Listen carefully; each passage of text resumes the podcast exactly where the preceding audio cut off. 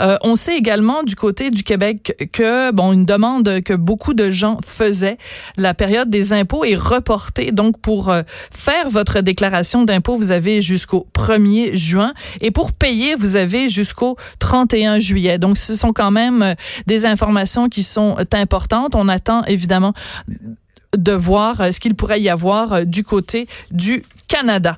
On va donc aller tout de suite à parler avec Geneviève Bellil. Je vous le disais tout à l'heure, elle est directrice générale de l'Association québécoise des CPE. Bonjour, Madame Bellil. Bonjour à vous. Écoutez, j'apprécie beaucoup que vous preniez du temps pour venir parler aux auditeurs de Cube Radio parce que on le sait, euh, vous devez être complètement débordé euh, dans les circonstances actuelles. Donc, je voulais juste commencer en vous disant que c'était très apprécié. Madame Bellil, euh, on sait le Premier ministre François Legault a annoncé donc la fermeture des services de garde, mais il a demandé qu'on maintienne bien sûr un service pour s'occuper des enfants dont les parents travaillent dans le système de santé puisqu'ils sont en première ligne et également les les euh, enfants des parents qui travaillent dans les services essentiels. Est-ce que c'était, selon vous, la bonne décision à prendre? Ben, euh, il faut voir euh, que la décision de départ était vraiment de fermer le réseau pour s'assurer de limiter euh, la courbe de propagation. c'est sûr que dans un contexte où on a besoin vraiment d'avoir tout notre personnel soignant, nos pompiers, nos policiers à l'œuvre, le réseau s'est rapidement porté volontaire pour donner un coup de main.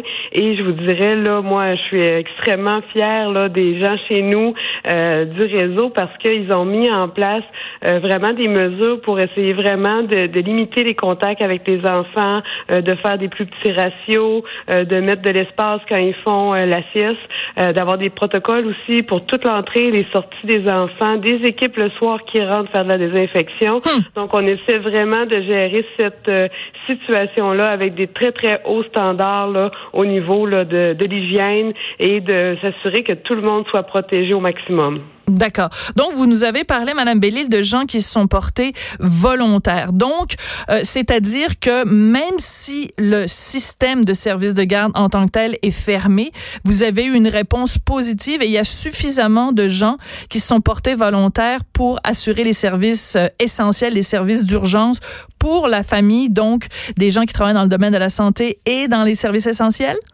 Oui, donc dès vendredi, on était vraiment sur un, mouvement de gens de CPE volontaires. Au cours de la fin de semaine, on a eu de la difficulté à comptabiliser tous les volontaires et c'était difficile aussi d'avoir des lignes de communication claires. Donc le ministre a donné le mot d'ordre vraiment tous les services ouverts. Et donc, oui, il y a beaucoup de gens qui se sont portés volontaires. Je vous cacherai pas qu'il y a certaines éducatrices au RSG euh, qui ont des craintes et c'est tout à fait normal. Hein. On est quand même dans une période de crise sanitaire au Québec. Euh, donc, euh, on, nous, on a vraiment accompagné nos membres là, via plusieurs appels téléphoniques, plusieurs courriels. On essaie de les soutenir au maximum pour discuter avec les éducatrices, évaluer leur situation de santé, la situation de santé des enfants. Mais je vous dirais a vraiment eu un appel euh, euh, très grand de la part du réseau qui, qui me rend très fière.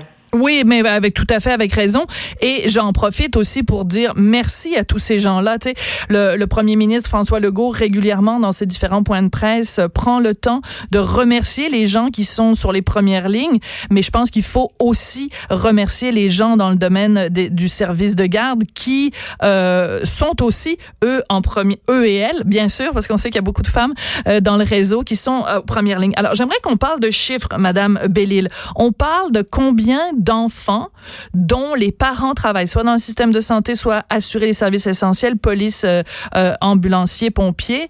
Euh, combien de personnes, combien d'enfants dont, dont, dont on parle là? C'est les chiffres précis, ce serait quoi? Ben, hier, on avait fait des extrapolations avec quelques sondages qu'on avait eus. Le ministre, hier, a demandé à l'ensemble des installations et des responsables de garde en milieu familial de lui transmettre des chiffres. Je vous dirais que le ministère est en train de colliger toute cette information-là et je m'attends qu'au cours des prochaines minutes, prochaines heures, le ministre va pouvoir communiquer ce chiffre-là. Euh, on savait qu'on avait beaucoup de places d'ouvertes. On savait que c'était pas ça l'intention de maintenir ces 300 000 places-là potentielles et le ministère est en train de faire l'évaluation. C'est sûr qu'on voit que les taux d'occupation sont assez bas. Euh, on est autour de 10 à 20% tout dépendant là où se situe euh, entre autres le CPE ou la garderie. Euh, certains CPE sont affiliés à un hôpital. Donc là, on voit dans ces cas-là qu'il y a un taux d'occupation qui est beaucoup plus élevé que peut-être le CPE voisin, lui, qui reçoit les gens du quartier. D'accord. Donc, on peut pas, à ce moment, à ce stade-ci, peut-être le premier ministre, donc plus tard, dans son point de presse, euh, pourra nous donner des chiffres. Mais vous, sur le terrain, là, si on parle de l'ensemble du Québec, il y a combien de, d'éducatrices, il y a combien de personnel sur le terrain qui assure des services essentiels? On peut appeler ça des services vraiment d'urgence dans des garderies à travers le Québec. Donc, on a à peu près là, 25 000 éducatrices au Québec qui travaillent soit au CPE, soit en garderie. Puis, on a un petit peu plus de 12 000 responsables de garde en milieu familial. Je vous dirais que dans certains cas, il y a, y a, des milieux qui sont fermés parce que soit euh, il y a des quarantaines ou soit qu'il y a des responsables qui sont en isolement euh, mhm. obligatoire ou volontaire. Mais euh, on a quand même là un, 40 000 personnes qui sont potentiellement à pied d'œuvre. et donc, ça fait quand même beaucoup de gens potentiellement qui peuvent prêter main forte. Euh, pendant ce temps-là, s'il n'y a pas beaucoup d'enfants, ben, ce qu'on fait aussi avec le, réseau, c'est qu'on a proposé des parcours de formation. Donc, les éducatrices travaillent là au plan pédagogique pendant que les services sont fermés. Certaines en télétravail à la maison si leurs services ne sont pas requis. Donc, vraiment, euh, c'est une grosse force de travail qui est là et euh, le temps est, est, très bien utilisé, soit pour de la désinfection, soit pour du temps pédagogique ou soit carrément pour être en contact avec les enfants qui sont reçus des parents là, travailleurs D'accord. Alors, comment on définit, Madame Bellil, travailleur essentiel? Parce que, par exemple, euh, quelqu'un qui travaille dans une pharmacie, on sait qu'en cette période, justement, d'urgence sanitaire, les services de pharmacie sont essentiels. Est-ce que pharmaciens, pharmaciennes, leurs enfants ont le droit à un service d'urgence de garde ou pas? Ben, je vous dirais qu'il y a, il y a beaucoup de gens qui nous ont demandé. Euh, il, y a, il, y a, beaucoup de métiers qu'on pourrait considérer essentiels. Là, je vous le cacherai pas. Il y a une première liste qui avait euh, fait l'objet d'un décret euh, ministériel. si ma mémoire est bonne, c'est dimanche ou lundi. Pardonnez-moi les, les journées. non, je comprends. Vous avez des, des journées sont longues. Oui, oui, oui, je comprends les ça, Madame Bellil. très longues. Donc déjà, il y avait un premier niveau. Donc on disait les gens du réseau de la santé, les policiers, les ambulanciers euh, les agents correctionnels, les gens aussi du réseau des CPE, des garderies, parce qu'ils peuvent amener euh, leurs enfants. Euh, ce qui est arrivé par la suite, c'est qu'on est venu ventiler ce qui était là des travailleurs, entre autres, du réseau de la santé. Et à ce moment-là, on est venu ajouter les gens qui sont qui travaillent dans les CHSLD, euh, les gens qui sont euh, dans des centres jeunesse. Donc, on est vraiment ah, bonifié. Et le gouvernement est venu aussi bonifier sur les euh, le secteur à la fois privé et le secteur public. Donc, vraiment, là, c'est tous les centres hospitaliers, les centres jeunesse, les CLSC, les centres de réadaptation. donc, vraiment, c'est tout ce réseau-là, à la fois privé et public, qui est considéré comme être travailleur essentiel. Et il y a aussi tout le personnel d'Urgence Québec d'urgence Québec. Est-ce que je vais vous poser une question qui est peut-être pas facile, Madame Bellil. Euh, là où il y a de l'homme, il y a de l'hommerie. Euh, je comprends qu'il y a tous ces gens-là dont, dont, on considère qu'ils sont essentiels, hein, c'est ça le principe, sont essentiels au fonctionnement de la société en cette période d'urgence, en cette période de crise. Est-ce qu'il y a des gens qui essayent de tourner les coins ronds? Est-ce qu'il y a des gens qui font de la pression sur les services de garde en disant, regarde, moi, euh, c'est super important ma job, il faut absolument que j'aille travailler, prenez soin de mon enfant, puis que vous devez à ce moment-là négocier avec ces gens-là en leur disant, mais regarde, non, ta job est pas essentielle puis on prendra pas soin de ton enfant. Est-ce que vous avez des cas où il y a eu des situations comme celle-là? Ben, c'est sûr que je vous cacherai pas qu'il y a eu quelques cas. Je vous dirais que c'est vraiment pas euh, les, euh, c'est vraiment pas là les, la grande majorité des situations. Euh, vraiment, l'appel du premier ministre a été super bien entendu. c'est sûr qu'on est dans une situation qui est particulière parce que l'idée de départ, de, en fermant le réseau, c'est de limiter la courbe de propagation. Donc, il faut maintenir un service pour nos travailleurs essentiels. Mais si on, on ramène tout le monde avec la possibilité de fréquenter le CPO, la garderie, ben là, on va avoir un enjeu potentiel. On n'atteindra pas notre premier objectif. Donc, Bien sûr. un jeu d'équilibre très compliqué pour pour le gouvernement. et, et c'est sûr là que c'est une situation qui est réévaluée en, en, temps réel. Et, et ça se pourrait qu'à un moment donné, le gouvernement ait une autre interprétation. mais pour le moment, là, ils font vraiment ce jeu d'équilibre-là entre l'objectif de base et maintenir un réseau euh, essentiel qui est efficace. Vous avez donc euh, entendu cette euh, cette information. Euh, c'est un alors je vais retrouver bien pour être certaine. Donc un enfant qui fréquente le service de garde d'une école primaire dans le secteur de Cap Rouge à Québec qui a contracté le coronavirus. C'est ce qu'a appris le journal. et donc on demande aux gens qui ont fréquenté le service de garde de se mettre en isolement volontaire uniquement pour les enfants qui fréquentent le service de garde ainsi que leurs parents quand vous voyez ce genre d'informations-là, euh, Madame Bellil, est-ce que ça vous inquiète? Ben, euh, je vous dirais que je commenterai pas de situation particulière parce que j'ai pas toutes les, les, données sur chacun des cas qui nous sont euh, rapportés. Euh, moi, ce que je peux vous dire, c'est qu'hier soir, j'ai eu un échange avec le ministre Lacombe. ce matin, on a eu plusieurs contacts avec le cabinet et avec l'administratif, donc le ministère.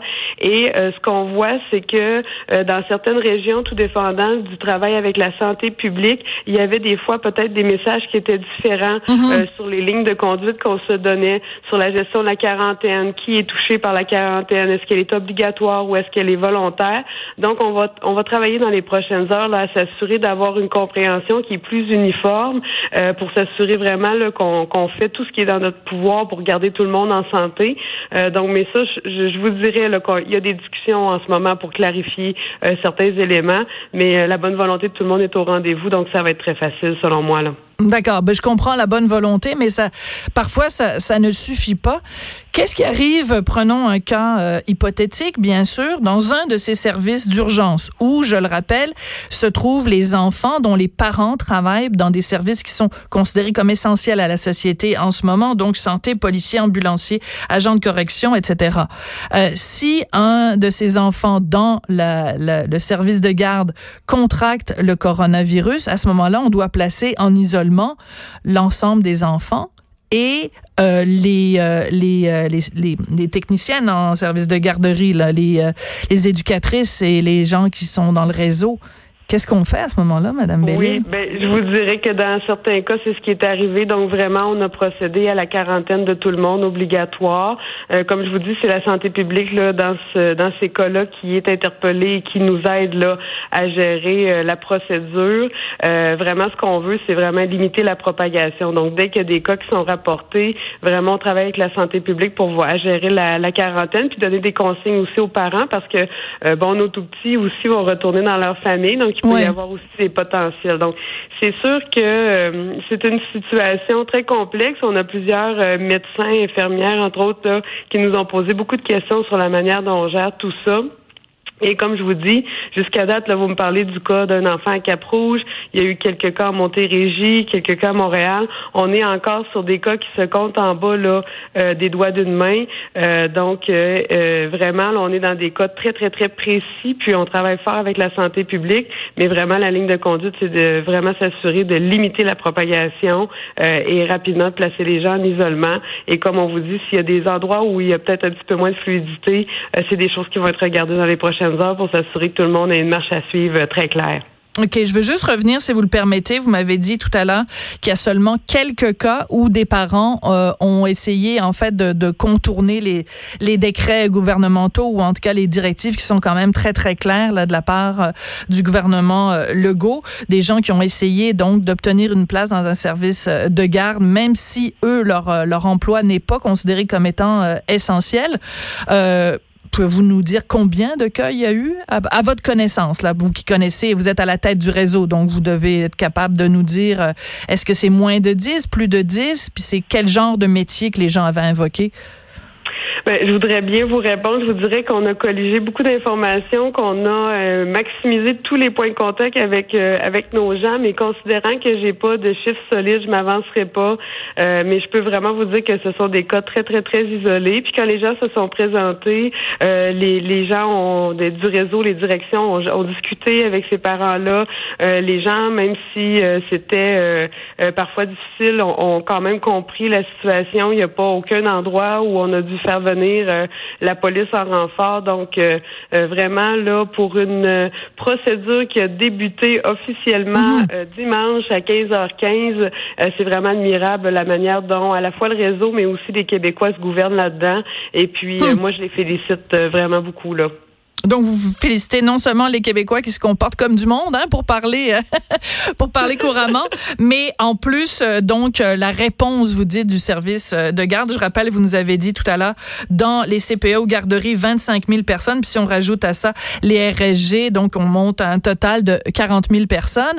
Est-ce que le moral est bon sur le terrain? Les gens sont qui travaillent donc dans ces services de garde d'urgence, parce qu'on peut pas s'empêcher bien sûr tous d'avoir une certaine forme d'inquiétude face à la situation, face à cet inconnu auquel euh, on fait face. Mais euh, est, comment est le moral sur le terrain, Madame Bellil? Ben ça c'est ça c'est un élément qu'on a testé euh, hier, qu'on a sondé avec eux. Je vous dirais que pour dans 50% des cas, les gens nous ont répondu que le, euh, le moral était là, euh, que ça allait bien. Euh, dans 50% des cas, les gens nous ont dit qu'il y avait du personnel qui était anxieux, qui se préoccupait. souvent des gens qui ont une condition de santé particulière, qui vont s'inquiéter pour leur famille aussi, de ramener hmm. ça dans la famille. Donc je vous dirais que c'est assez partagé. J'imagine que ça on faisait un sondage aussi dans la population en général du Québec, euh, vous avez des gens qui sont euh, un peu moins anxieux euh, par rapport à des situations de cette nature-là, des gens qui sont un peu plus anxieux. Donc, j'imagine que c'est un reflet de la société. puis ce qui est important, là, donc, c'est vraiment d'appuyer nos éducatrices qui sont qui sont anxieuses. On est en train de voir là, comment on peut leur donner un, coup de main si elles ont des questions, des préoccupations et autres. Là. Mais je vous dirais que c'est assez divisé actuellement, mais ça n'empêche pas que les gens soient là et volontaires pareil. Oui, mais c'est ça qui est formidable parce que quand vous avez, euh, dès le début, vous nous avez dit ça qu'il y avait euh, donc eu un mouvement là de gens volontaires. Donc euh, c'est d'autant plus louable et noble que bon ben si on a des inquiétudes pour soi ou pour le, fait de ramener justement le, virus dans sa famille, que ces gens-là se soient quand même portés volontaires, c'est absolument formidable parce qu'on sait les risques que ça peut comporter quand le gouvernement nous demande tous de rester chez nous. Mais il y a des gens qui doivent aller au front qui doivent en effet être en contact avec euh, tout plein d'enfants, même si on les adore, euh, il reste que ça reste quand même un, vecteur de, transmission. Donc, euh, le, côté volontaire dans ce cas-là est encore plus louable. Oui, et surtout qu'avec nos tout petits, la question de la distanciation sociale est très difficile à exercer. On va tous bien le comprendre. Euh, donc, c'est sûr qu'on privera pas nos tout petits euh, de câlins et de chaleur, mais c'est sûr qu'on augmente les lavages de mains et on prend beaucoup de précautions. Euh, mais, mais vraiment, là, on est extrêmement fiers des gens. Comme je vous dis, il y a des gens, oui, qui ont de l'inquiétude, qui sont stressés, qui s'inquiètent pour eux. On travaille avec eux, mais il y a quand même là 40 000 personnes qui se sont mobilisées, des, des milliers des milliers de services éducatifs ouverts à travers le Québec euh, qui sont euh, en fonction et ça c'est grâce à ce réseau-là euh, qui est extraordinaire puis qui a une force de vraiment d'adaptation. Donc moi je les félicite encore une fois puis je je, vous remercie de me permettre de le faire aussi sur vos ondes. Ben c'est la moindre des choses. écoutez, moi je je il y a des gens dans ma famille qui travaillent dans des CPE donc c'est une réalité que je que je connais que je connais bien et je salue d'ailleurs ma sœur et mon beau-frère qui travaillent dans des CPE. Et euh, donc, euh, je trouve que c'est euh, ben c'est ça. Vous êtes tous sur le la ligne de front et on vous en sait. On est très reconnaissant justement du travail exemplaire que font tous les gens dans les services de garde pour assurer justement que nos travailleurs essentiels, soit dans le domaine de la santé ou dans le domaine de la sécurité, que leur qu'ils puissent au moins aller travailler en, en ayant la paix d'esprit de se dire qu'il y a quelqu'un de compétent et de bienveillants qui veillent sur leurs enfants. Geneviève Bellil, vous êtes directrice générale de l'Association québécoise des CPE. Merci beaucoup de cette mise à jour. Puis, ben, quand vous parlez à votre monde, dites-leur bon courage. Puis dites-leur merci aussi de la part de l'ensemble de la population québécoise. Le travail qu'ils et elles font est extrêmement apprécié. Je vais leur partager vos bons mots et je vous remercie énormément de, tout ce que vous avez témoigné aujourd'hui. Puis je vous souhaite une bonne fin de journée. Merci, merci vous aussi, Geneviève Bellil, donc directrice générale de l'Association québécoise des CPA. On est, vous écoutez, on n'est pas obligé d'être d'accord sur les ondes de Cube Radio.